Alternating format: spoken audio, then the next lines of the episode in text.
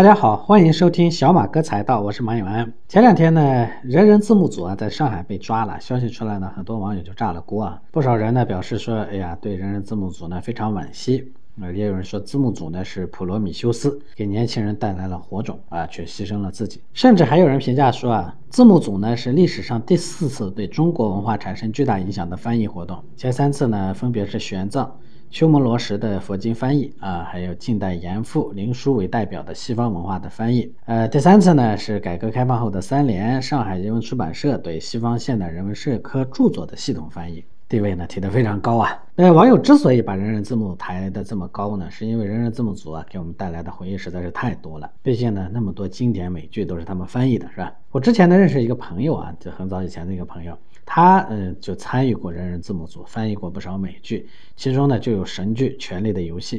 这个朋友呢本身是学外贸的，刚认识他的时候，他的英语水平其实很一般啊，口语呢也说的不是很标准。但是自从给人人字幕组做无偿翻译以后呢，英语开始突飞猛进，最后呢一张嘴就是一口地道的美式英语，中间呢还有不少俚语啊，你英语好也未必能听得明白。据他跟我说，说不少参与字幕组翻译的人都是出于兴趣爱好，其中呢，大多数人都是兼职，白天呢有自己正经的工作学习，晚上或者周末呢开始做字幕翻译。大部分人呢都是免费给字幕组翻译，并不打算通过这个来赚钱。大家也不会线下见面，主要呢就是靠 QQ 群和邮箱联络，互相之间呢也不知道对方叫什么，只是在片头呢会出现他们自己取的花名。从个人的角度来说呢，我和绝大多数喜欢看美剧的人一样，都曾经受益于人人字幕组，所以也会同情他们。呃，但是呢，呃，如果我们从社会发展的角度去看，当然要打击盗版。如果不打击盗版呢，正版就发展不起来，谁还会去创造好电影、好电视剧？不禁止盗版的呢，就是在变相的鼓励劣币驱逐良币，最后只会弄得大家呢都没有好电影、电视剧可看。所以呢，打击盗版呢是对的，这是社会进步的表现。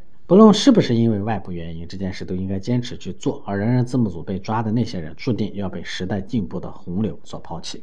其实呢，从二零一三年快播侵权开始啊，国内对盗版视频网站的打击就没有停止过。当时呢，快播的总安装量呢超过三亿，而那个时候呢，中国的网民总数才有五亿人，可见呢，当时快播的影响力是非常大的。不过呢，随着正版视频网站和版权方发起的中国网络视频反盗版联合行动，加上快播呢，的确啊，利用了一些不正当的视频牟利，所以他的负责人呢，王鑫就锒铛入狱啊，快播呢也从人们的手机里彻底消失了。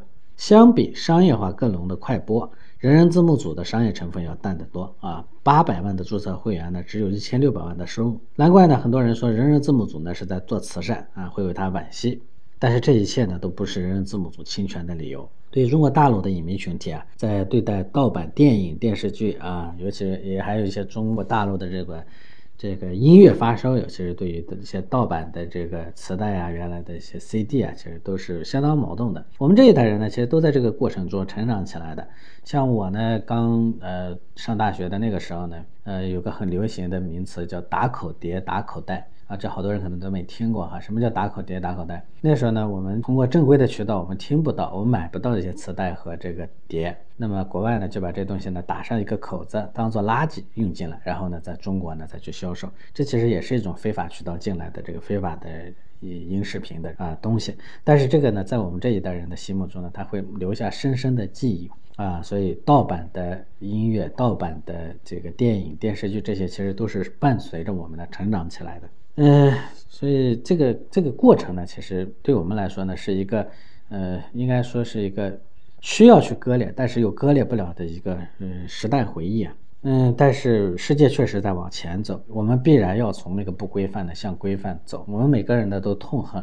或者希望社会进步，但是呢，有些进步呢，它既必然是有以我们的生活的改变呢作为代价的。其实人人字幕组的事情呢，它并不是一个突发事件。从年初开始到现在呢，上海警方已经破获了一百一十起的侵权案件，人人字幕组呢只是其中之一。那为什么突然加大对侵权的打击呢？原因呢，可能不光是我们自己对于正版的保护，也在于我们和欧美的这个贸易纠纷。因为这里头经常会涉及到知识产权保护，在中欧自贸协定中呢，就有很多涉及到版权的内容，而美国呢，对于中国的许多要求里头，版权的内容要求也非常高。在拜登刚刚的讲话里头呢，就重点强调了知识产权保护。一直以来呢，欧美的文化产业它就很发达啊，它源源不断的向全球呢在输出各种文化娱乐产品。比如我们熟知的好莱坞大片，每一次好莱坞大片一上映，就赚的是全世界的钱啊。当年那个特别火的电影《阿凡达》，北美票房呢只有七亿，但是海外票房呢有二十亿。假如我们的电影院、视频网站都放盗版的资源的话，那么他们将会失去一大块蛋糕。现在呢，国内的电影虽然提高了，但质量仍然是比较粗糙的。对于我们来说呢，这个精品都是少数，是吧？我们的大部分片子放到国际上就是很一般的水平，